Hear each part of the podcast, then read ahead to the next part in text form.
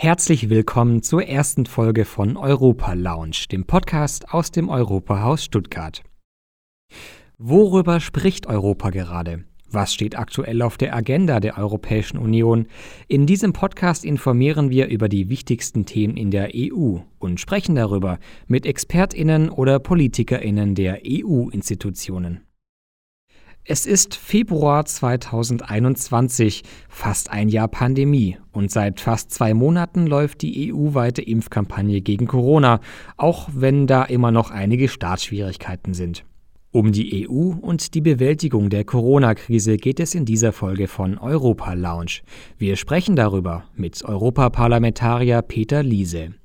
Dr. Peter Liese hat Medizin studiert und war anschließend praktizierender Arzt. Seit 1994 ist Peter Liese Mitglied des Europäischen Parlaments. Da gilt er als einer der profiliertesten GesundheitspolitikerInnen der Europäischen Volkspartei EVP.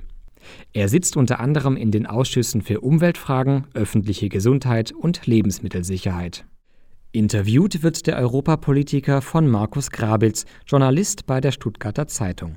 Grabitz ist seit 2016 Korrespondent in Brüssel. Das Interview fand über Telefon statt. Was ist in der EU vermeintlich schiefgelaufen in der Pandemie? Ist wirklich mal wieder Brüssel schuld am knappen Impfstoff? Was war da los mit AstraZeneca? Und wie kann es in Zukunft besser werden? Die Antworten hier in der Europa Lounge. Es ist noch kein Jahr her, dass die WHO wegen Covid-19 die Pandemie ausgerufen hat. Wie hat sich Europa in diesem Jahr geschlagen? Vielleicht, wenn Sie das mal so ein bisschen von Anfang ähm, Revue passieren lassen. Also es war so, dass am Anfang der Pandemie schon sehr viel durcheinander ging und auch die Europäische Kommission die Gefahr von Corona und die Dramatik äh, unterschätzt hat. Also es war in Italien schon so, dass die Krankenhäuser überfüllt waren, aber die Europäische Kommission noch nicht so aktiv war, wie sie hätte sein müssen. Und ich äh, zolle Ursula von der Leyen Respekt, dass sie sich dafür entschuldigt hat im Plenum des Europäischen Parlaments bei den Italienern. Ähm, und ich glaube, auch wenn immer noch viele Probleme da sind, es war sehr wichtig, dass wir aus dieser Anfangsphase gelernt haben und gelernt haben, dass man diese Pandemie nur gemeinsam bekämpfen kann. Denn Europa stand schon kurz vor der Spaltung. Also es war in, in der ersten Phase der Pandemie so. Ich habe es selber miterlebt als deutscher Arzt. Ich habe mich eingearbeitet in der Praxis, um für den Katastrophenfall auch selber mithelfen zu können. Das haben wir in der ersten Welle Gott sei Dank vermieden. Ich hatte keine Maske. Und äh, gleichzeitig sind dabei in Italien über 1000 Ärzte und Pflegekräfte gestorben, weil sie keine Maske hatten. Und dann haben zunächst Frankreich, dann auch Deutschland Exportbeschränkungen für Masken verhängt. Äh, das hat in Italien bleibenden Schaden hinterlassen und äh, da stand Europa wirklich kurz vor der Spaltung. Und es ist gut, dass alle daraus gelernt haben und dass wir die Grundentscheidung getroffen haben, Parlament, Rat, Kommission, wir versuchen diese Pandemie in Zukunft gemeinsam zu bekämpfen und nicht jeder gegen jeden. Dann gab es ja auch noch diese Phase, wo China und Russland Propaganda machten in Italien, ne? Ja, das war auch eine sehr gefährliche Situation, dass äh, Russland und China Kuba in Italien geholfen haben, teilweise mit sehr viel Show und wenig Substanz. Und äh, die Europäer äh, ja etwas später dran waren. Es gab einen Team aus Norwegen, ein Ärzte- und Pflegekräfteteam, das über den europäischen Solidaritätsmechanismus nach Norditalien gekommen ist. Deutschland hat sich sehr, sehr großzügig gezeigt und äh, Patienten aus Italien aufgenommen. Aber die Propaganda war natürlich bei China, Kuba und Russland stärker. Und das war auch eine sehr gefährliche Situation. Wir haben vorher darüber schon oft diskutiert im Europäischen Parlament, auch bei Waldbränden in Portugal waren teilweise die russischen Löschflugzeuge früher da als die europäischen. Und das ist einfach schlecht für den Zusammenhalt, wenn andere schneller helfen, als wir uns selber helfen. Aber dann nach der ersten Welle oder auch noch in der ersten Welle, es gab ja auch noch die Grenzschließungen, einseitige Grenzschließungen. Ähm, ich finde aber, dass dann schon in, noch in der äh, zweiten Welle sich ähm, Europa bekrabbelt hat, was man ja unter anderem auch daran sieht, dass die Green Lanes zwischen den einzelnen Mitgliedstaaten äh, eingerichtet wurden. Dann ging es auch relativ schnell äh, dahin zu COVAX, wenn Sie das nochmal ein bisschen ausführen können könnten COVAX, also das Spenden sammeln? Ich habe Verständnis dafür, dass man in der ersten Welle gesagt hat, wir müssen auch die Grenzen dicht machen. Aber der Fehler war eben, dass sie dann auch dicht waren für medizinisches Personal und für lebenswichtige Güter. Und da hat die Kommission mit den Mitgliedstaaten sehr schnell dann gehandelt und gesagt, wir wollen, ähm, dass das, was nötig ist, natürlich über die Grenze kommt.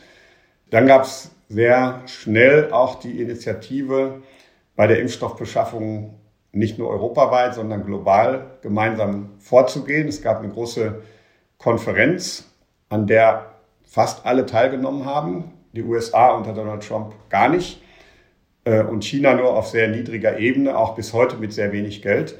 Aber von Netanyahu über Boris Johnson zur WHO, Kanada und vielen anderen hat man sich zusammengesetzt und überlegt, wie man bei der Impfstoffbeschaffung eben nicht nur äh, die Industrieländer, sondern auch die Entwicklungsländer ähm, äh, versorgen kann. Das, das wird dauern. Die, die Kapazitäten sind nun mal begrenzt, aber da war Europa eigentlich an der Spitze. Die Initiative kam von Ursula von der Leyen und der WHO. Und das war ein richtiger Ansatz auf jeden Fall. Dann ist doch auch schon vor dem Sommer äh, praktisch unter den Mitgliedstaaten die Entscheidung getroffen worden, dass nicht jeder Mitgliedstaat alleine sich um den Impfstoff kümmert, sondern dass das koordiniert durch äh, die EU-Kommission äh, stattfinden soll. Eigentlich ja auch äh, ein richtiger Weg. Ja, also die Grundsatzentscheidung war auf jeden Fall richtig. Im Juni hat der Gesundheitsministerrat entschieden, dass bei der Impfstoffbeschaffung die Europäische Union geschlossen auftritt.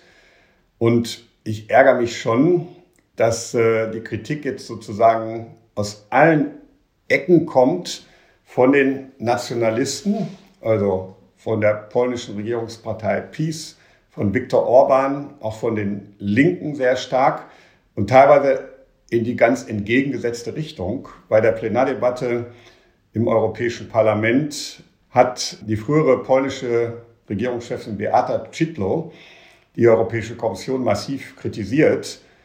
In Deutschland wird zu Recht darauf hingewiesen, weil teilweise mit Überspitzung, nationalistischen, aggressiven Tönen, äh, dass natürlich Polen hier ein Problem war.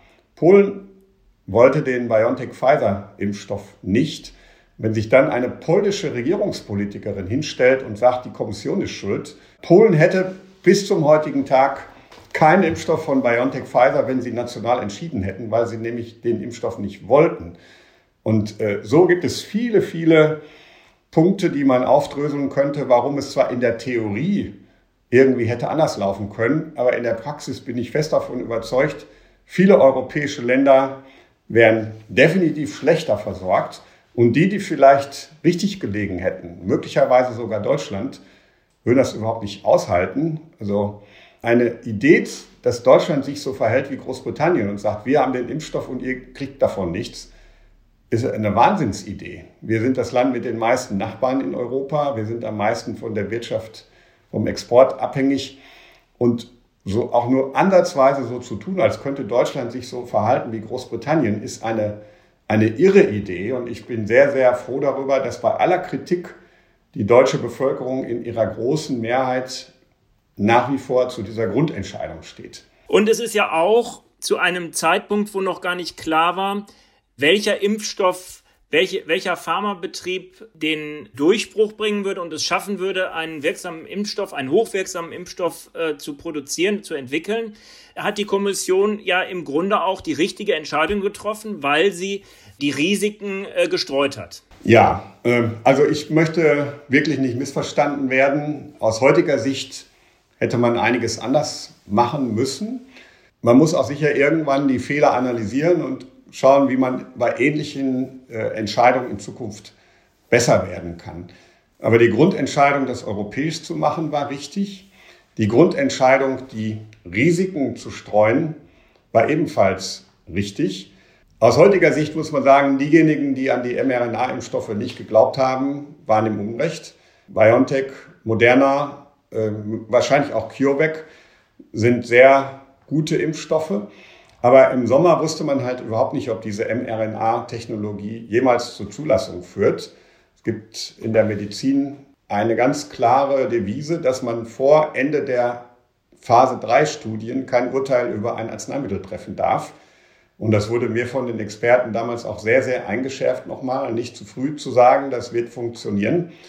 Und insbesondere, weil es diese Technik äh, zwar gab in der Forschung und auch klinische Prüfungen schon in kleineren Maß durchgeführt wurden, aber es einfach unheimlich schwer einzuschätzen war. Und ähm, trotzdem glaube ich, es war richtig, der, von der Kommission und der deutschen Bundesregierung da massiv äh, sich für einzusetzen. Und wahrscheinlich wäre es auch richtig gewesen, da noch mehr schneller zu bestellen. Aber ähm, es gab halt eben auch ein riesiges Problem mit der Firma Pfizer. BioNTech ist ein mittelständisches europäisches Unternehmen, hat Unterstützung von der Europäischen Union und von der deutschen Bundesregierung bekommen. Und ich halte sie für sehr seriös. Pfizer ist nicht europäisch und auch kein Mittelständler. Und sie haben halt schon gezeigt, dass sie auch nicht so seriös sind, wie wir das eigentlich erhofft hatten. Pfizer hat in den Verhandlungen massiv darauf gedrängt, von dem europäischen Haftungsrecht ausgenommen zu werden. Anders als andere Hersteller, die das selbstverständlich akzeptiert haben. Wenn man in Europa ein Produkt herstellt und macht dabei einen Fehler und jemand kommt zu Schaden, dann muss man dafür haften. Und wenn das für eine Kaffeemaschine gilt, dann muss das doch auch für einen Impfstoff gelten. Wir spritzen hier etwas in einen gesunden Menschen. Und äh, natürlich wollen alle den Impfstoff, aber wir wollen auch einen sicheren Impfstoff. Und wenn da eine Firma sagt, äh, was die Haftung angeht, wollen wir nicht, dass europäische Bürger vor ein normales europäisches Gericht treten können und sagen, ich will mal prüfen lassen, ob ich hier nicht einen Schaden durch ein Fehlverhalten der Firma habe.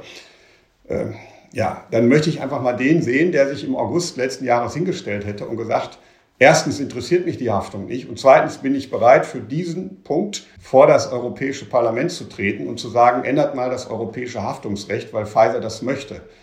Also das ist eine absurde Vorstellung und das müsste meiner Ansicht nach viel stärker mal diskutiert werden. Und ich habe noch keinen getroffen, der gesagt hat, ich hätte dieses gemacht.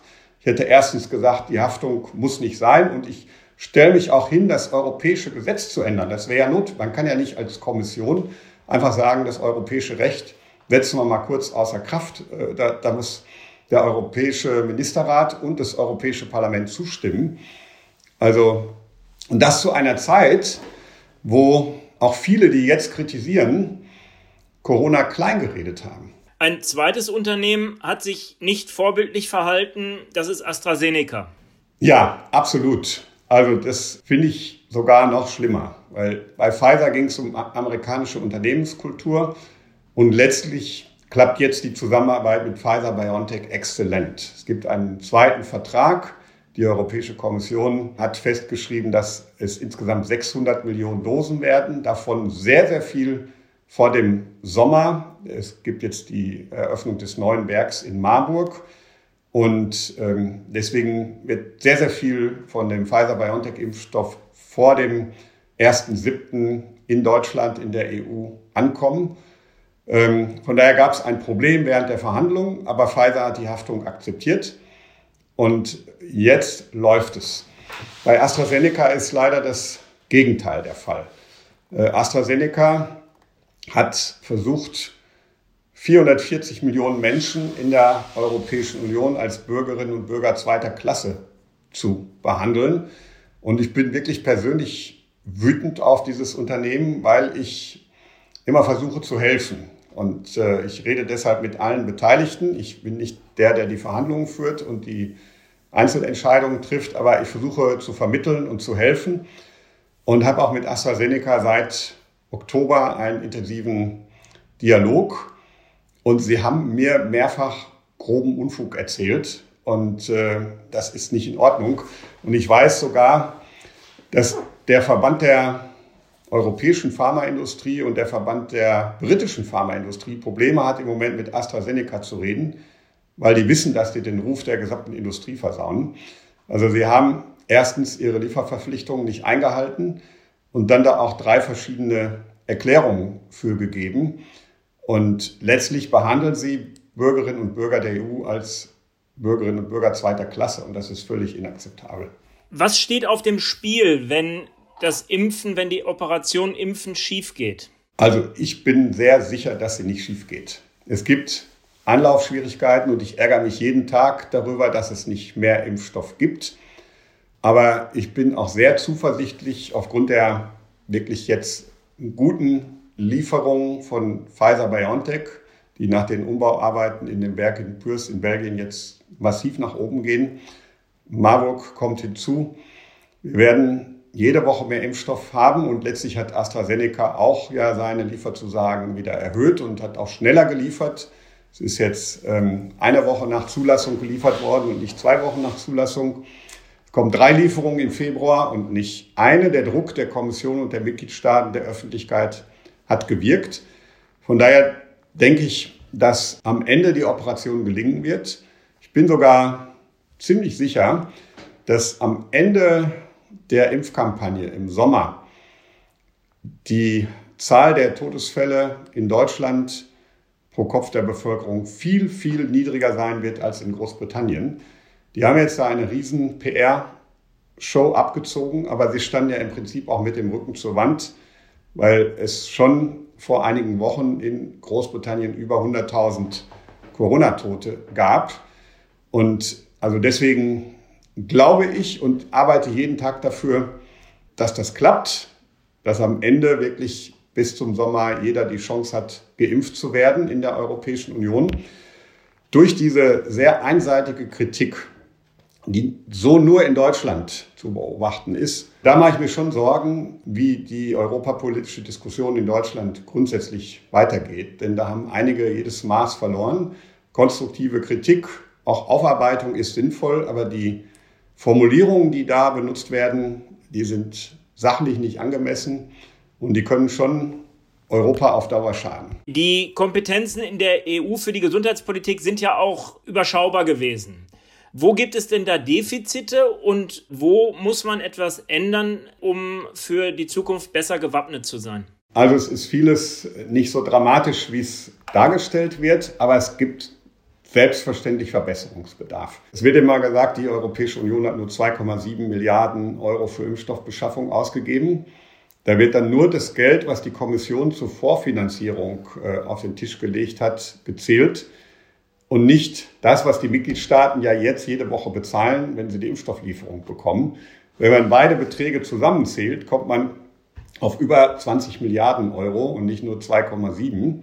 Und dann ist das schon eine ähnliche Dimension wie andere große Volkswirtschaften wie die USA auch bezahlt haben. Aber es ist trotzdem richtig, dass wir da äh, besser werden müssen. Also man muss die richtigen Lehren ziehen. Und das gilt nicht nur für die Frage der Impfstoffbeschaffung, sondern zum Beispiel auch für die Arbeit der Europäischen Arzneimittelagentur. Das war Learning by Doing. Die sind jede Woche schneller und besser geworden. Aber beim nächsten Mal muss es halt von Anfang an schnell und gut gehen. Wir brauchen eine Stärkung der Europäischen Behörde für Seuchenbekämpfung. Das Robert Koch Institut hat allein für Deutschland doppelt so viele Mitarbeiter wie die Behörde der EU, ECDC, für ganz Europa. Das kann nicht funktionieren. Und wir brauchen auch bessere Strukturen in der EU, um auf solche Pandemien zu reagieren. Es war nicht gut, dass wir so lange auf die WHO gewartet haben. Eigentlich war allen Experten in Europa klar, dass es hier eine Pandemie gibt. Und bestimmte Mechanismen konnte man erst aktivieren, nachdem die WHO den Pandemiefall ausgerufen hat. Das muss besser werden. Da muss Europa selbstständig schneller handeln können.